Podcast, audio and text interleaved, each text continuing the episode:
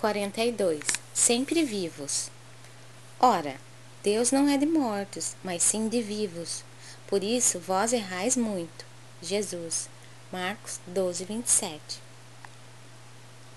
Considerando as convenções estabelecidas em nosso trato com os amigos encarnados, de quando em quando nos referimos à vida espiritual utilizando a palavra morte, nessa ou naquela sentença de conversação usual.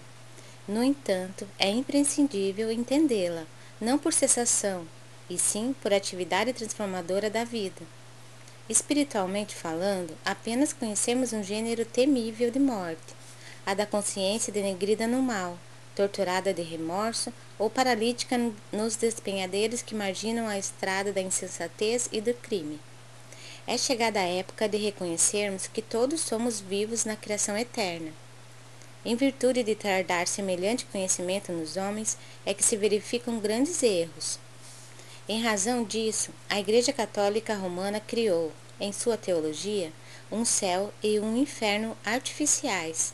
Diversas coletividades das organizações evangélicas protestantes apegam-se à letra, crentes de que o corpo, vestimenta material do espírito, ressurgirá um dia dos sepulcros, violando os princípios da natureza e inúmeros espiritistas nos têm como fantasmas de laboratório ou formas esvoaçantes, vagas e aéreas, errando indefinidamente.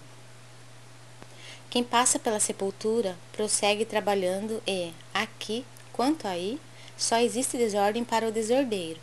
Na crosta da terra ou além de seus círculos, permanecemos vivos invariavelmente. Não te esqueças, pois, de que os desencarnados não são magos nem adivinhos. São irmãos que continuam na luta de aprimoramento.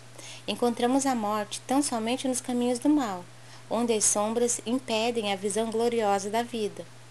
Guardemos a lição do Evangelho e jamais esqueçamos que nosso Pai é Deus dos vivos e mortais.